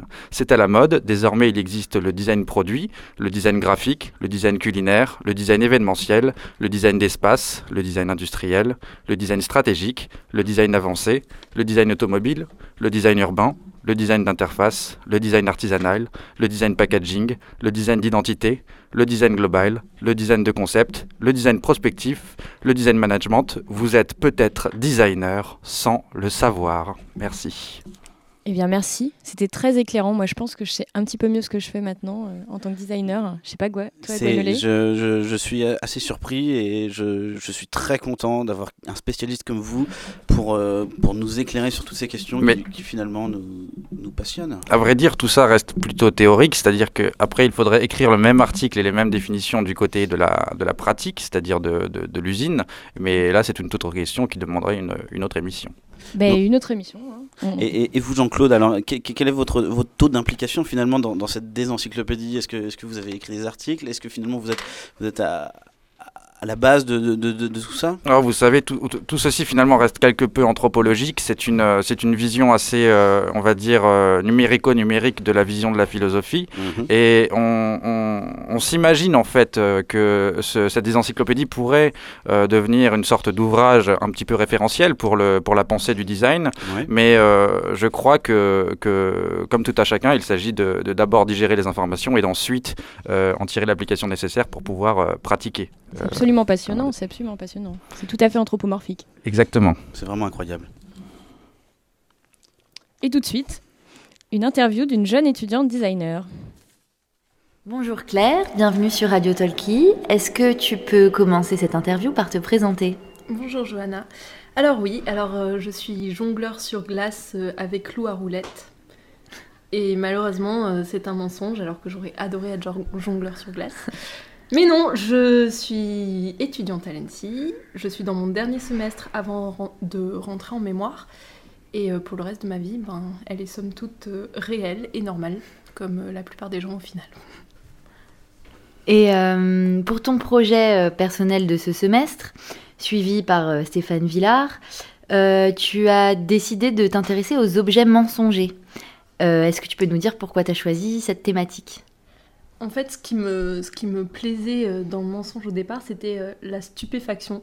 Le moment de la découverte de la supercherie. Ce moment où on a le sentiment de s'être fait bananer, qui peut s'enchaîner soit par une grande déception, mais aussi par un grand émerveillement. Tout dépend qui, du mensonge ou de la réalité, euh, était finalement le plus agréable. Et euh, du coup, euh, le mensonge pour toi, qu'est-ce que c'est? C'est 12 degrés au mois de mai, en fait. Non, le mensonge, alors déjà c'est une notion qui est extrêmement complexe et c'est quand j'ai commencé à m'y intéresser que ça m'est arrivé de plein fouet. D'une part, c'est lié à la conscience et à un langage commun entre au moins deux acteurs, le trompeur et le trompé, qui peuvent d'ailleurs être la même personne. Et puis surtout, c'est jamais tout blanc ou tout noir.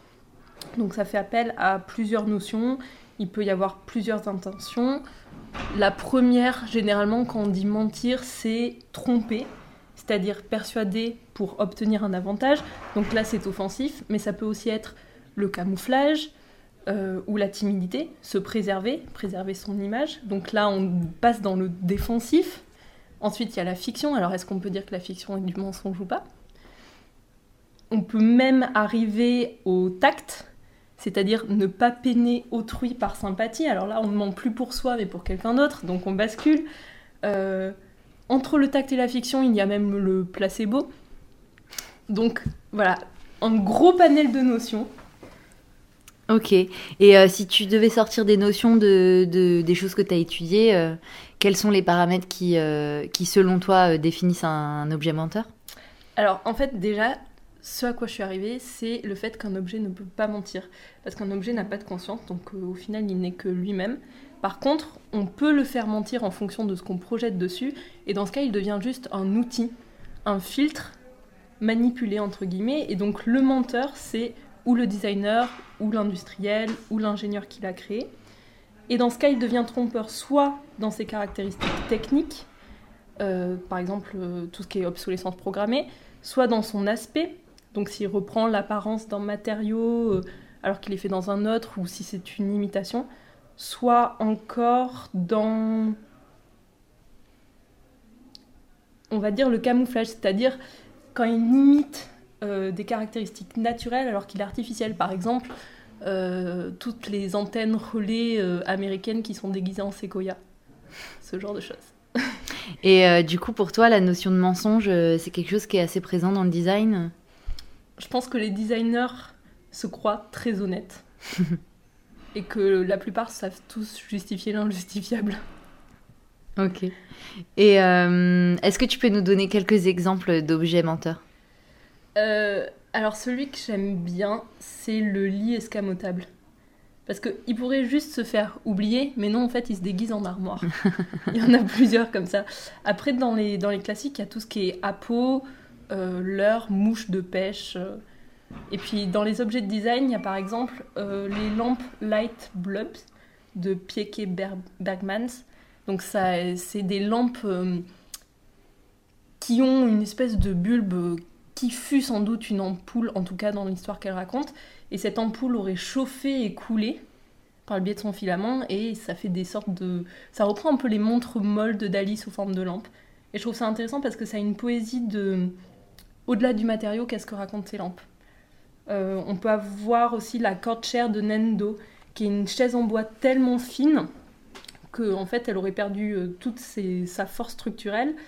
Et euh, en fait, c'est possible grâce à la supercherie qui Mhm. fait qu'à l'intérieur elle est remplie de béton. Mais finalement, le mensonge est beaucoup plus beau que la prouesse technique. Bien sûr.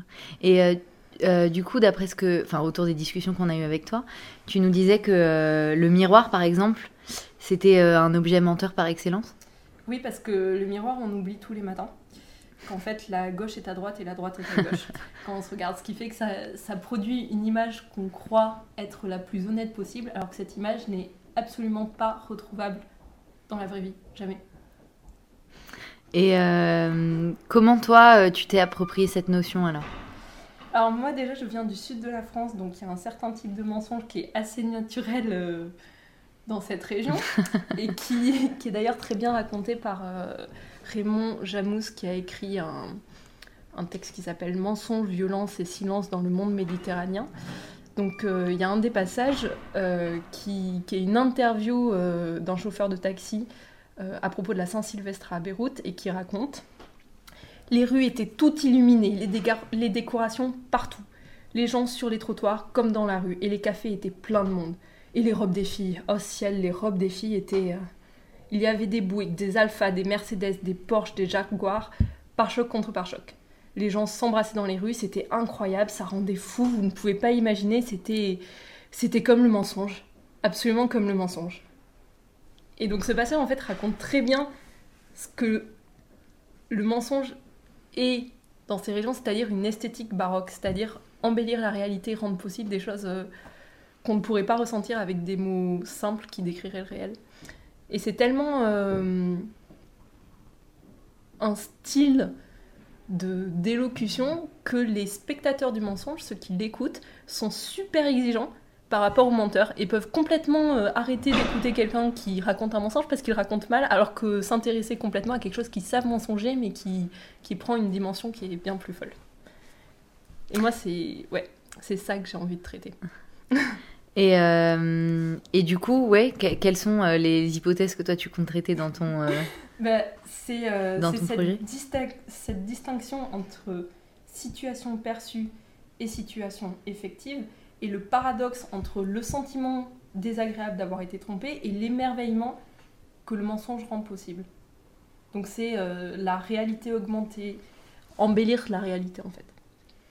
Et euh, t'as déjà une idée des usages de tes objets ou de tes futurs objets? Et là j'ai envie de dire, à quoi servait le trou du lapin blanc au pays des merveilles? C'est-à-dire que mes objets, j'aimerais qu'ils soient des, des prismes du réel qui peuvent prendre au final la forme d'une armoire ou d'un bol, mais que ça rende le quotidien euh, mensonger et donc euh, plus beau. D'accord.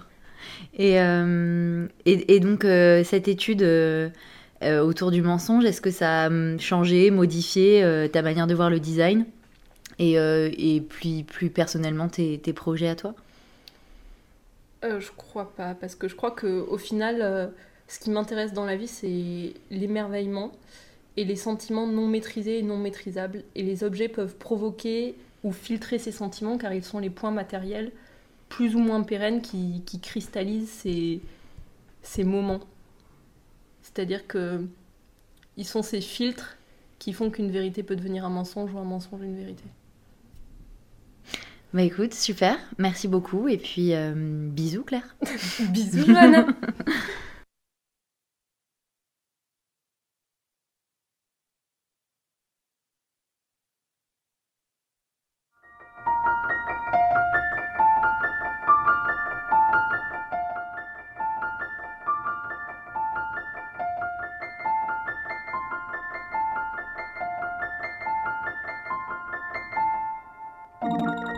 Tatouage.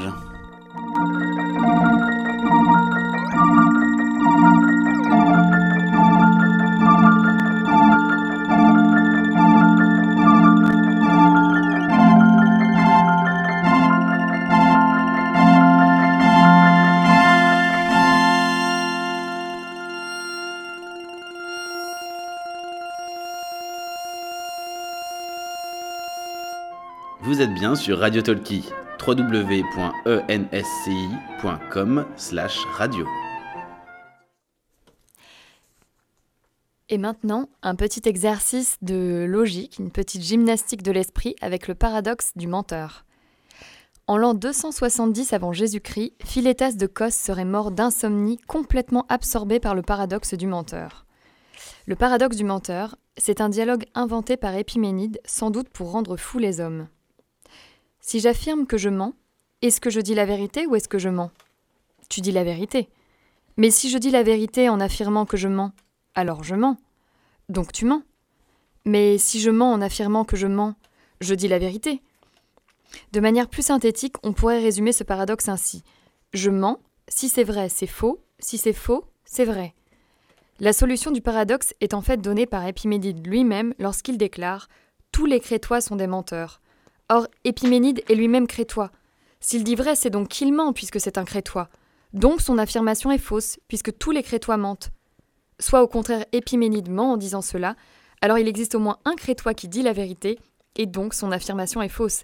Dans tous les cas, son affirmation est fausse, ce qui n'est pas contradictoire, c'est en fait la solution du paradoxe. Cela nous montre que quand une phrase peut se prendre elle-même pour énoncer, elle peut conduire à une situation instable. Autre exemple, je suis mort. Si je parle, c'est que je suis encore vivant.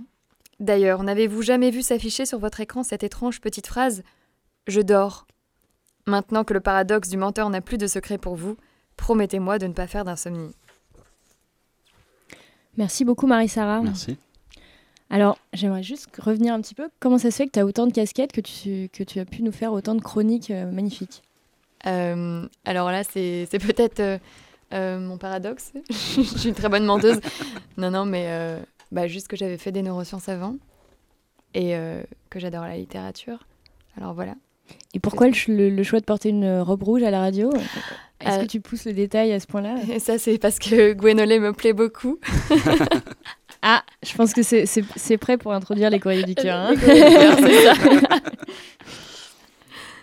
D'ailleurs, justement, Je crois que Melinda est prête, elle attend. On va avoir une petite chanson avant, une petite chan- chanson de Flavien Berger, Féodra.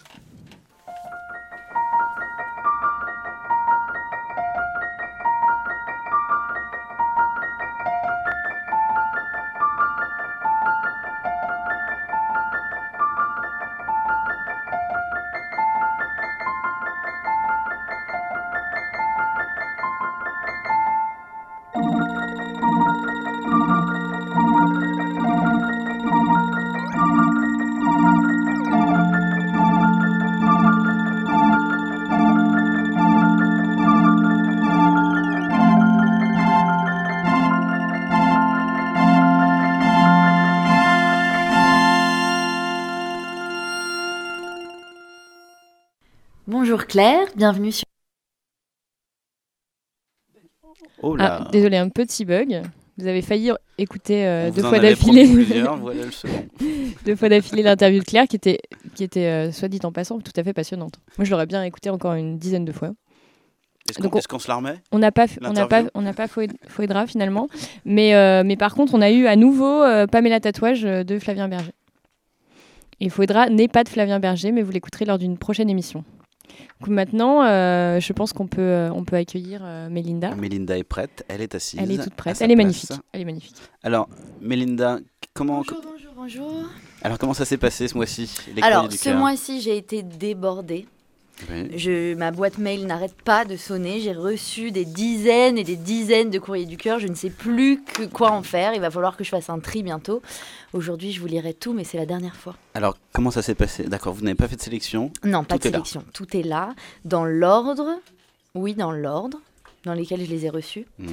Bon, je ne vous cache pas que j'ai quand même quelques mots doux pour moi, mais Ah. je vous les lis quand même parce qu'ils sont un peu mignons. Ah oui, non, mais attendez, c'est normal. Ah, C'est normal, tout le monde est un peu amoureux de vous. Et en plus, euh, heureusement qu'on parle de ça parce que j'en ai reçu un là il y a quelques minutes qui s'appelle Salut Mélinda, peut-être n'est-il pas trop tard? Alors, commençons avec celui-ci. On peut commencer avec celui-là. Quand je te vois passer, ô ma belle indolente, auréolée d'attraits délicieux et sensuels, disparaissant vite, silhouette aliénante, ton regard pâle dominant un espace mortel. Quand à la clarté d'un foyer perçant l'hiver, je contemple ton ventre lisse, vaste désir, précédant à la paresse de tes chairs bénites et à la mollesse de nos membres ravis. Je dis que tu es belle et si intrigante, je souris à ta bouche au parfum timide, j'amuse mon regard sur ta pudeur changeante et plonge Béat dans un océan irisé. Fut-il connu de moi ce plaisir agité, couronne de fleurs et drapée de sultane, si vers un ciel troublé mon âme a divagué, elle revient chargée d'or, basalte et basane. J'ai connu des soupirs aux échos si lointains qu'un royaume s'est ouvert à l'appel d'une sirène, appâtant mes envies de ses orbes libertins, l'oreille soumis, la- le défaisant de ses chaînes. Et c'est anonyme. Voilà, donc non, ce n'est pas trop incroyable. tard. Je, il, est, il est lu. Donc on enchaîne ensuite avec Mensonge, mensonge. S'il est bien un endroit où il n'a pas sa place, c'est au sein de notre Dream Team. Je profite alors de ce courrier du cœur, non pas pour trouver l'amour car je doute de son efficacité dans mon cas, mais pour dire, exprimer, crier l'amitié immense que j'ai pour vous les filles, Popo, Dani, Jojo et Suki, et combien notre quotidien est grâce à vous toutes supportable et bien plus agréable. Cœur, cœur, cœur, cœur, Guada d'été. Voilà. Ensuite, un peu énigmatique. Sacha, ma grosse mouette, tu es un vrai poète et tu me fais rêver, ton partenaire des vers. Félix, je vais te tatouer un poisson pénis sur le bras gauche. Arrête d'abuser des champis chinois, mensonge. Voilà, les concernés se reconnaîtront. Ensuite, un vent de batifolage s'est engouffré au cinquième. Le printemps fait mouche, mais a laissé sur la touche mon ami. Entre bavardage et acoquinage, son cœur s'ennuie, qu'un esprit farouche vienne s'en emparer. On enchaîne avec un petit pour moi. Mélinda, joli cœur, Mélinda, la belle voix, adorable messagère de l'amour, tu fais résonner les pensées intimes des plus timides et bondir les cœurs. À ton tour, les mots d'amour, ma flamme est pour toi, et je fonds d'être si, si souvent près de toi. Lipstick Forever, Mélinda, hilarant ananas des îles, je t'aime, signé S. Bah merci S. Euh, un peu plus torturé pour continuer. Au creux de mon oreille, vous avez cru bon de cribler mon cœur de mots enflammés de douceur, de mots de menteur. Je les ai tous bus, je les ai tous crus, mais il faut faire gaffe, il y a des mots qui tuent, des mots qui arrachent, qui abîment le cœur à jamais. Au bout de cette nuit, je vous ai aimé pour toujours. Vous êtes un fantôme qui hante mon cœur, un amour qui est passé sans se retourner. Pierrot bodybuildé souhaite rencontrer Colombine siliconée pour baignade interdite dans piscine chlorée. Faxé au journal. Alors, un complètement euh, obscur, mais bon, peut-être que certains comprendront. Miaou, miaou, je suis chat, mais aussi loup. Miaou, mimi, miaou, à ceux qui me reconnaîtront. Maou, maou, mimi, mimi, miaou, mimi, maou, je viendrai ronronner sous vos tables désinvoltes. Maou, maou, mimi, love, love, maou, maou, miaou, kiss, mimi, aou, miaou, mimi, miaou. My love, les seuls baisers que j'emporte sont les tiens, de toi et pour moi. Au goût d'amour, de premier, de dernier, du néant et du gouffre. Comme un banquet, comme la neige parfaite pour skier, comme une orgie. Alors tu n'es pas là ce soir et que j'ai faim, je cherche une recette. Je cherche les ingrédients et je veux un truc délicieux. Au début, j'ai pris une biscotte avec du beurre et du chocolat. Ensuite, un peu de miel dans un lait au rhum. Après, j'ai sorti le quart de bœuf du congélateur pour les découper en grillades. J'ai fait cuire des marshmallows au micro-ondes et cassé quelques brins de vanille. J'ai pris un peu de ton nougat, et puis j'ai écrit la recette pour toi quand tu rentres. Je t'aime, Louise Danos. Satanée école, tu es remplie de gens formidables que je finis toujours par aimer, un peu ou beaucoup trop. Et à mes amours contrariés, vous êtes beaux, soyez heureux.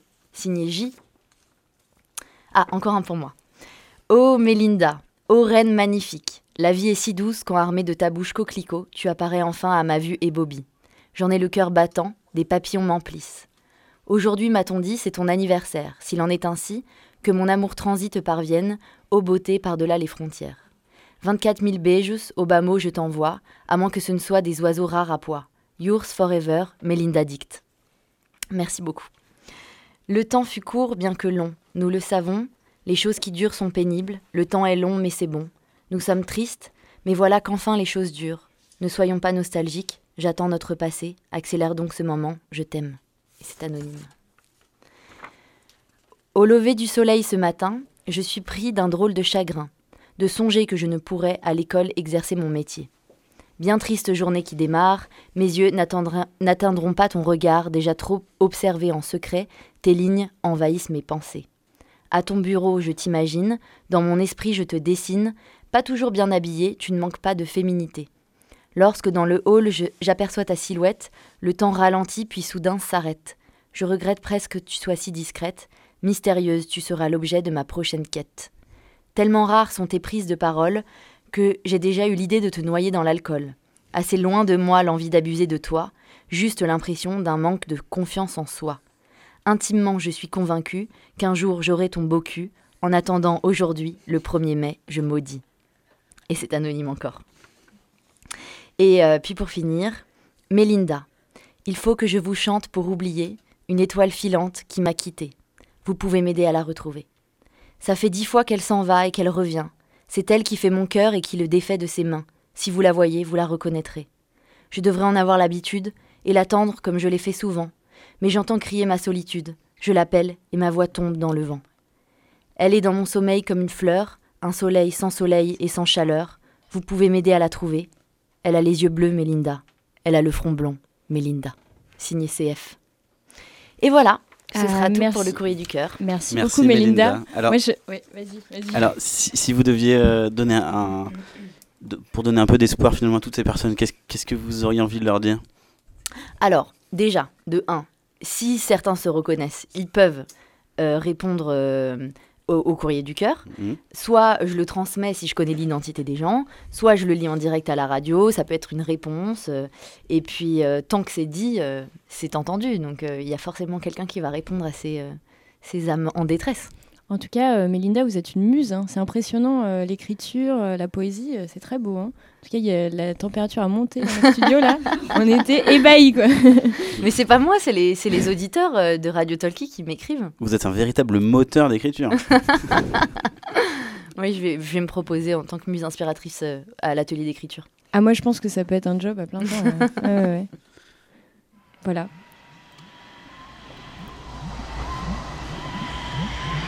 Jean-Jacques Birge, Le rêve de Dürer.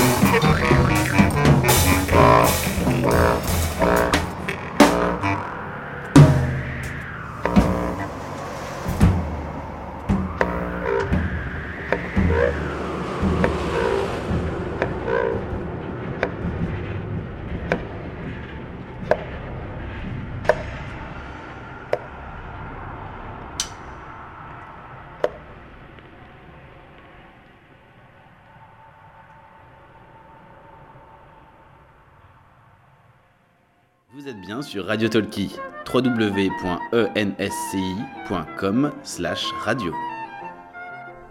Et voilà. C'est terminé pour aujourd'hui. Nous espérons que ces 119 minutes ensemble vous ont permis d'entrer un peu plus au cœur du mensonge. Rassurez-vous, tout était faux. Et le mois prochain, nous nous retrouverons à nouveau le premier mercredi du mois. Cette fois, on n'a pas encore tout à fait décidé du thème, mais on a- vient de faire un petit tour de table. Donc, euh, Gwenolé a proposé euh, crêpe au beurre. Euh, on a eu par Yvan. euh, La choucroute alsacienne. la choucroute alsacienne. Peach, Ploc et la mer et les pla- la plage. Donc, euh, j'espère que ça nous vous propose- inspirera. Ah oui. Marissa nous propose de la sexualité dans le monde neuroscientifique. la vie privée des crustacés. Très bien. Donc vous retrouvez bien sûr le mois prochain toutes les chroniques, ainsi que de nombreux cadeaux. il, a, il est allé trop vite. Ah Un bon grand merci à toute l'équipe, sans qui cette Ah émission n'aurait pas été possible, ainsi qu'à l'ensemble de nos auditeurs. On contribué à cette session Zoé Agarter, Marie Fournier, Yvan Deméoc, Johanna Gobin, Mélanie Venin, Roland Cahen, Gaëtan Barbé, Gwenolé Gasnier, Flavien Berger, le collectif SIN, Alexandre Poisson, Camille Angibaud, Claire Obadiladrix, Marie Sarah Adenis, Hélène Gaulier, Juliette Gély, Ramon Diago et Ismaël Bidot. À À très très bientôt. bientôt.